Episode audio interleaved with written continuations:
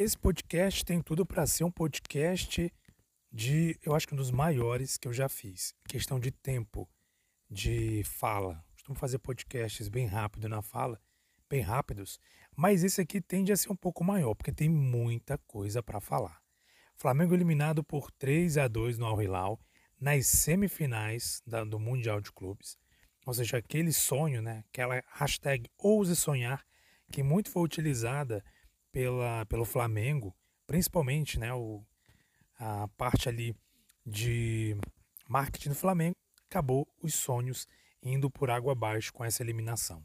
Teve arbitragem ali é, em situação duvidosa, uma arbitragem péssima, muito ruim, arbitragem ruim. E claro, não vou colocar aqui a culpa na arbitragem, pode ter certeza disso.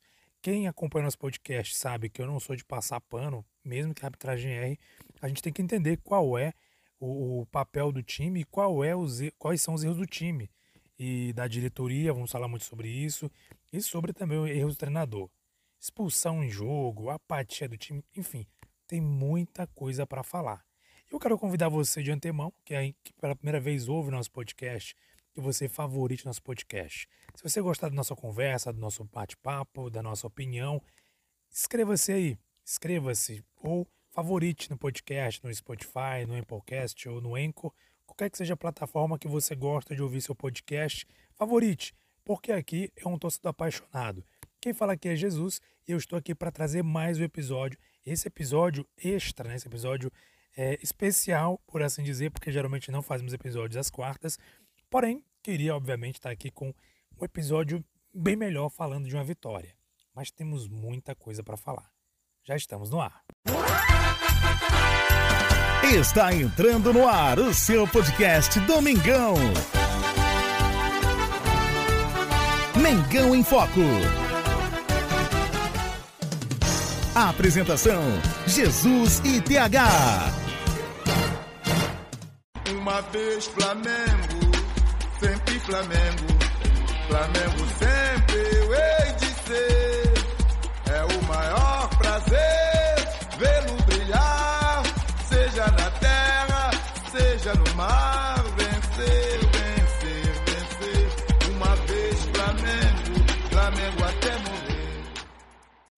Muito bem, vamos resumir aqui a história da partida. Seguinte, Flamengo, logo aos três minutos, logo no início do jogo, três minutos, né, já houve uma pressão ali do Al Hilal para cima do Flamengo. O jogador, o atacante Luciano Vieto, ele foi acionado na área. O Mateuzinho foi acompanhar a marcação e acabou empurrando o argentino pelas costas e o juiz marcou um pênalti. Ou seja, primeira, logo nos primeiros lances do jogo, já um equívoco do Mateuzinho. Cabe lembrar que ele ganhou a vaga titular no lugar do Varela e acabou cometendo esse equívoco e já de cara pênalti para a equipe do Al Hilal que já abriu o placar aos três minutos. É complicado, já começa atrás do placar. Bem, o Flamengo foi ao ataque, né? buscou empate, dominou boa parte das ações durante o primeiro tempo e aos 20 minutos o Mateuzinho pegou uma sobra na meia direita, acionou o Pedro, que finalizou cruzado, um belo gol empatando o jogo para o rubro-negro. Pareceu que o Flamengo ia começar a reagir. Só que aos 52 minutos, ali no finalzinho já do primeiro tempo, já não apagada as luzes do primeiro tempo, Vieto sofreu outro pênalti, um pisão do Gerson. Agora tem um detalhe, e é aí que está a questão que começa a entrar a questão da arbitragem. Anteriormente, um lance dentro da área, Gerson, no lance de ataque do Flamengo.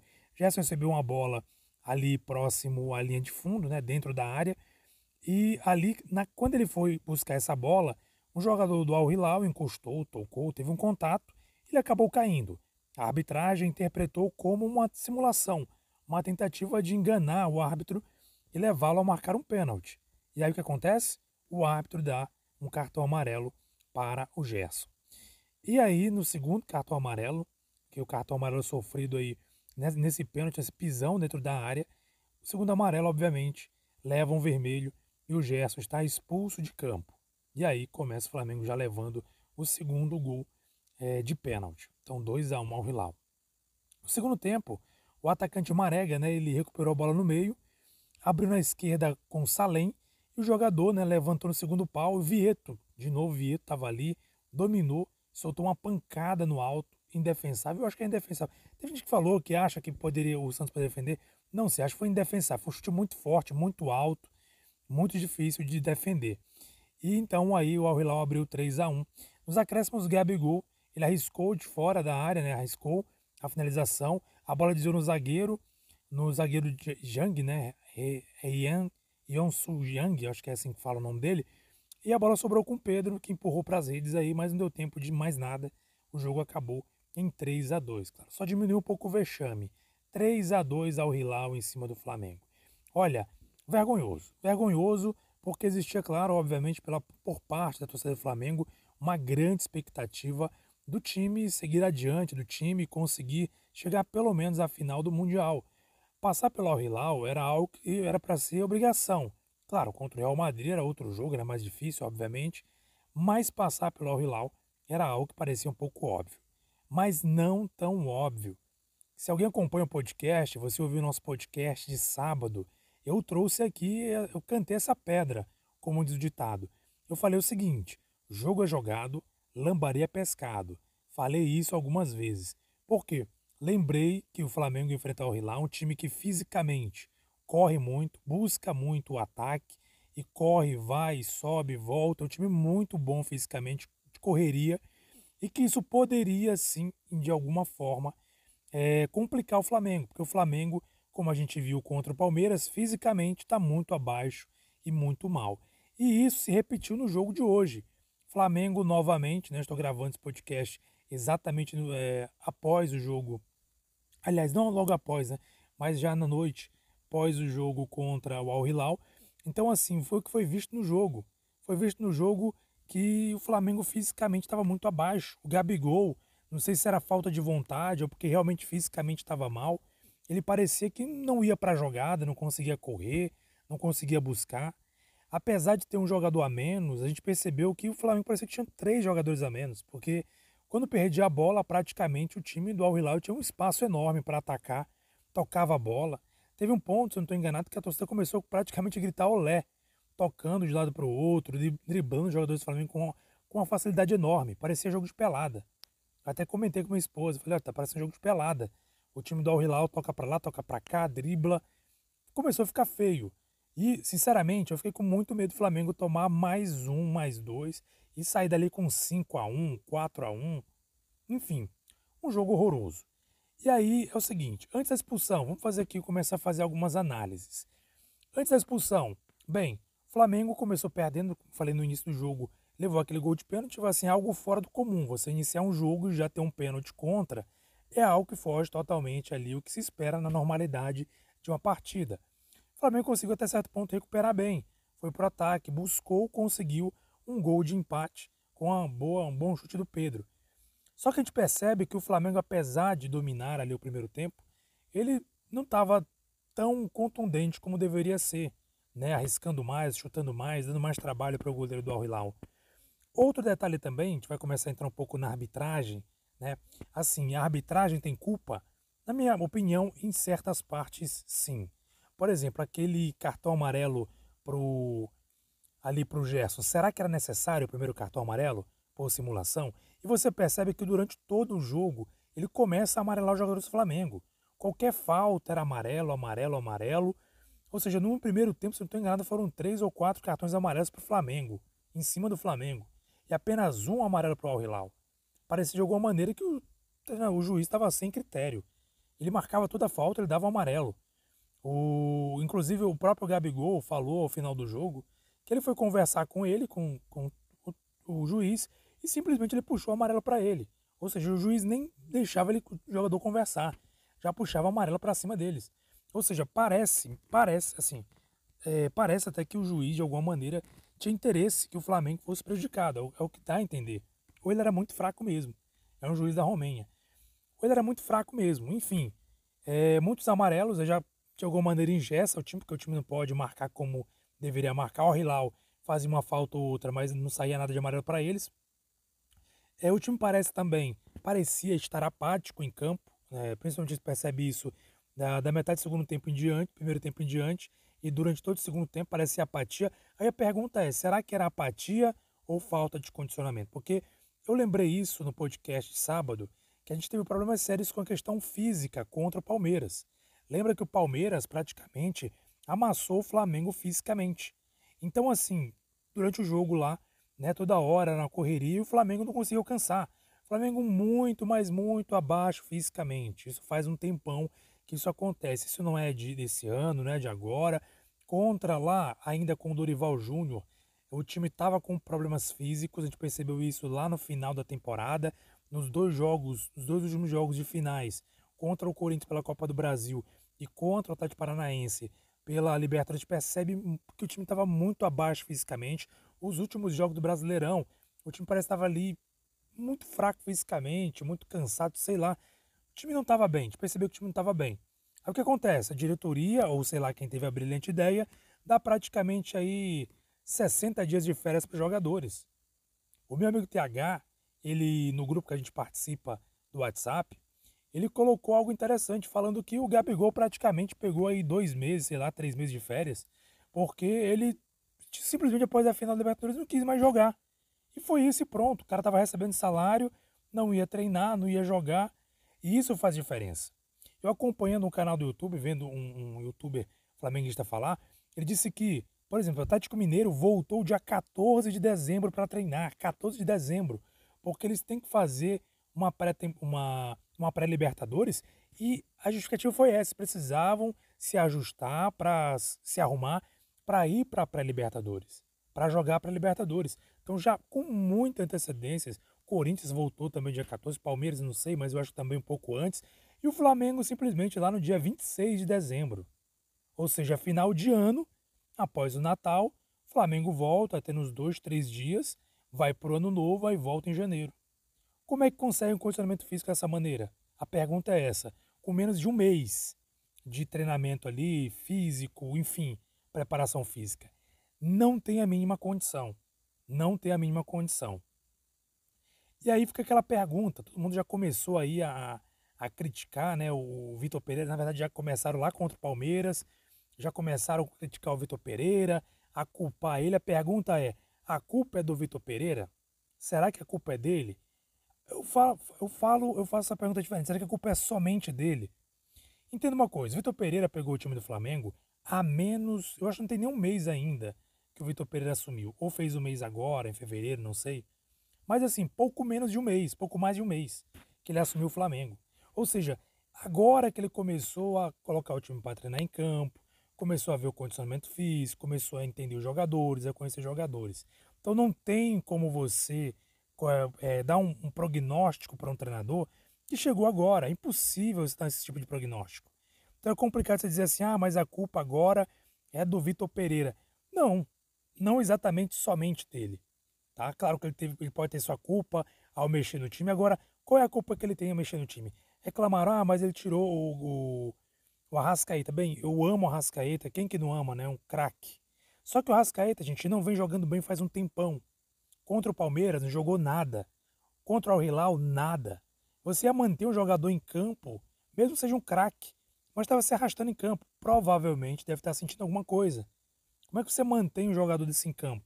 Se ele não consegue render, não consegue correr, se deve estar fisicamente ruim, mal, ou às vezes mesmo lesionado é um grande risco que você corre de perder o jogador e de ficar pior a situação. Aí ele fez uma escolha. Tirou ele, colocou, se não estou enganado, Pulgar. O Eric Pulgar. Que, por sinal, entrou mal, errou vários passes, perdeu várias bolas. Mas vamos entender duas coisas. Primeiro, ele está fora de ritmo, ele jogou muito pouco com o Flamengo. Faz muito tempo que ele não joga, pelo, é, não entra em campo. E outra coisa também, lembrar que ele estava ali fazendo ele teve que fazer às vezes de criação também, né? Porque o, o, o aí complicou. Você tira dois jogadores de criação do meio, coloca um outro jogador que é mais volante e aí fica difícil. Como é que ele vai fazer esse trabalho de saída de bola? Não é bem o forte dele. O Thiago Maia também, a gente não tem muito que cobrar ele.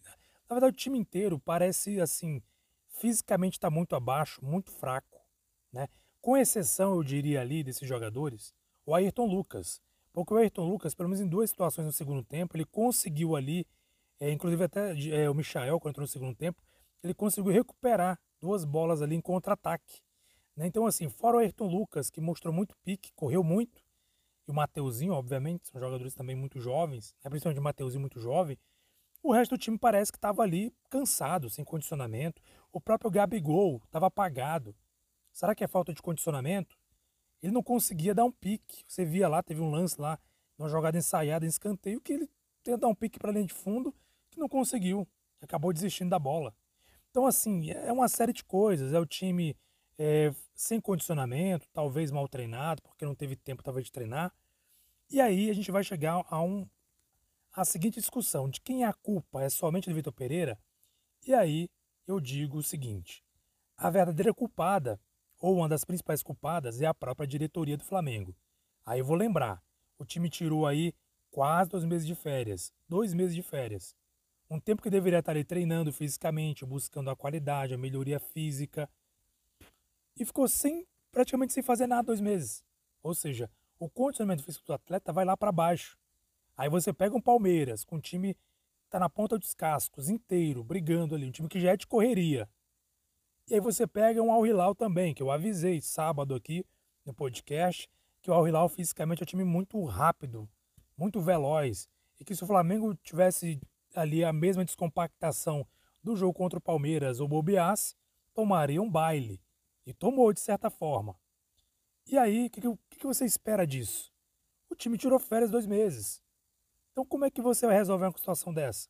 Aí o Dorival Júnior, aí vem a outra discussão. Tem torcedor flamenguista que está reclamando, dizendo que o Dorival deveria ser mantido. Bem, a diretoria pod poderia sim optar por manter o Dorival Júnior, né? Obviamente, porque ele ganhou dois títulos, dá uma oportunidade para ele. Mas você vai pensar uma outra coisa. E aí que eu quero chegar uma coisa que eu tenho falado aqui desde 2021. Quem acompanha esse podcast há mais tempo deve ter ouvido em algum momento eu falar sobre isso. A gente precisa de longevidade como treinador e uma identidade. Porque não adianta. Tiraram, por exemplo, agora o. Tiraram agora o Dorival Júnior e trouxeram o Vitor Pereira. Se amanhã ou depois o Flamengo começa a tropeçar, e vão dizer o quê? Não, vamos tirar o Vitor Pereira, vamos trazer outro. Ou vamos trazer de volta o Dorival Júnior. Mas e aí? Como é que fica a identidade do time? Para você ter ideia, o Flamengo nos últimos, eu acho que no último, último um ano, acho que um ano dois anos, teve três treinadores diferentes. Então até quando o Flamengo vai fazer rodízio treinador? Porque você sempre vai culpar o treinador. Você não vai culpar o condicionamento físico, não vai culpar a omissão da diretoria, não vai culpar a falta de autonomia que os treinadores têm no Flamengo, porque o Marcos Spindle, aliás, o Marcos Braz, o, o, é, o Landim, eles dizem que vão dar autonomia, que dão autonomia, que acreditam no treinador, mas o treinador começa a fazer o que tem que fazer, aí a diretoria começa a fritar. Aconteceu com o Rogério Senni. Ele começou a, a ser fritado. E a diretoria não defendia o Rogério Senni mais. Domenech, claro, são treinadores, vamos dizer assim, são muito abaixo? São.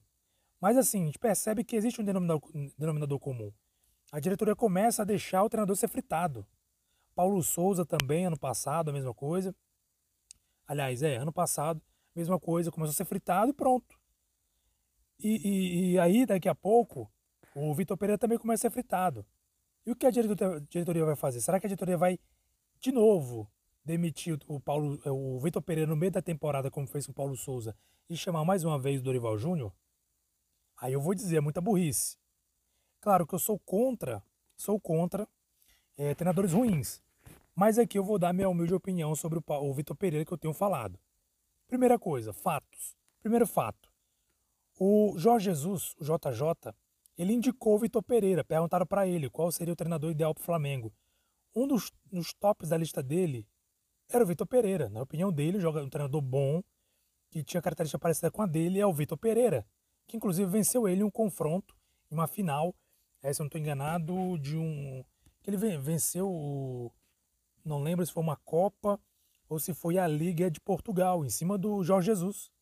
Ele foi campeão em cima do JJ, o Vitor Pereira. No Corinthians, o pessoal critica muito, né? o próprio Corinthians tem raiva dele, mas veja, ele pegou um time que praticamente estava desfacelado.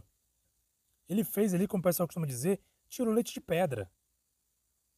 Ele conseguiu ali mesclar jogadores jovens da base, com experientes, levar o time até uma final de Copa do Brasil e por muito pouco não consegue vencer o Flamengo na final pleno Maracanã. E se ele vence, estava comentando com o TH no WhatsApp, se ele vence, ele seria coroado como um grande treinador brasileiro. Ele iria entrar na briga, o Corinthians ia amar ele. Mas como não aconteceu, e o futebol é feito de vitórias, como a gente costuma dizer, quem conta a história são os vitoriosos, ele acabou é, sendo ofuscado por isso. Chegou a quarta de finais da Libertadores com o Corinthians, todo desfacelado. Vale lembrar, jogadores machucados. Conseguiu esse feito. Ou seja, não é um treinador ruim. Na medida possível, ele consegue, ele tem visão de jogo, ele faz leitura de jogo. Só que entenda bem, ele está chegando agora, é praticamente segundo jogo de grande importância, grande relevância dele. Então, assim, a gente tem que dar tempo ao tempo. Não adianta você agora. Eu até eu entendo a raiva do torcedor, também fico com raiva, chateado. Mas não adianta agora, na minha opinião, a gente voltar toda a nossa raiva para o treinador. Que, na minha opinião, não que não seja culpado, tem a sua culpa, porque ele quem escala, é ele quem troca, é ele quem faz as mudanças, enfim, ele tem sua culpa. Mas nesse momento, ele não é o principal culpado. Na minha opinião, o principal verdadeiro culpado é a diretoria, pela falta de planejamento, e não é de hoje. Faz um tempão que a diretoria está com a séria falta de planejamento. É por essas e outras que eu estou colocando aqui para vocês que, na minha opinião, deve permanecer o, o Vitor Pereira. E na minha opinião, já que o Vitor Pereira está aí, deixa ele até o final da temporada. E no final da temporada avalia. Se foi um, é, fez um, uma boa atuação, fez ali um bom trabalho, permanece. Se não fez, tchau. Agora, o que não dá é para o Flamengo ficar trocando treinador a cada seis meses. Dois treinadores a cada. Todo ano tem dois treinadores ali. Um começa, outro termina. Não pode isso. E aqui eu vou trazer um exemplo do Palmeiras. Eu tenho dito. O Palmeiras é uma grande equipe? É. Mas tecnicamente ela é bem. Ela não é bem, mas ela é um pouco inferior ao Flamengo. Só que você vê que, que o, o Abel Ferreira tem autonomia, ele tem autonomia da diretoria, ele pode fazer o que ele quer, mexer no jogador que ele quiser, armar o time do jeito que ele quer armar. E ele tem o respeito dos jogadores e a autonomia dos jogadores também. O que ele manda o jogador fazer, o jogador faz. Nunca vou esquecer a final que a gente perdeu da Libertadores para ele. Ele treinou uma jogada há dois meses, dois meses treinando a mesma jogada em cima do Felipe Luiz. E funcionou no jogo. Foi feito um gol em cima dessa jogada treinada.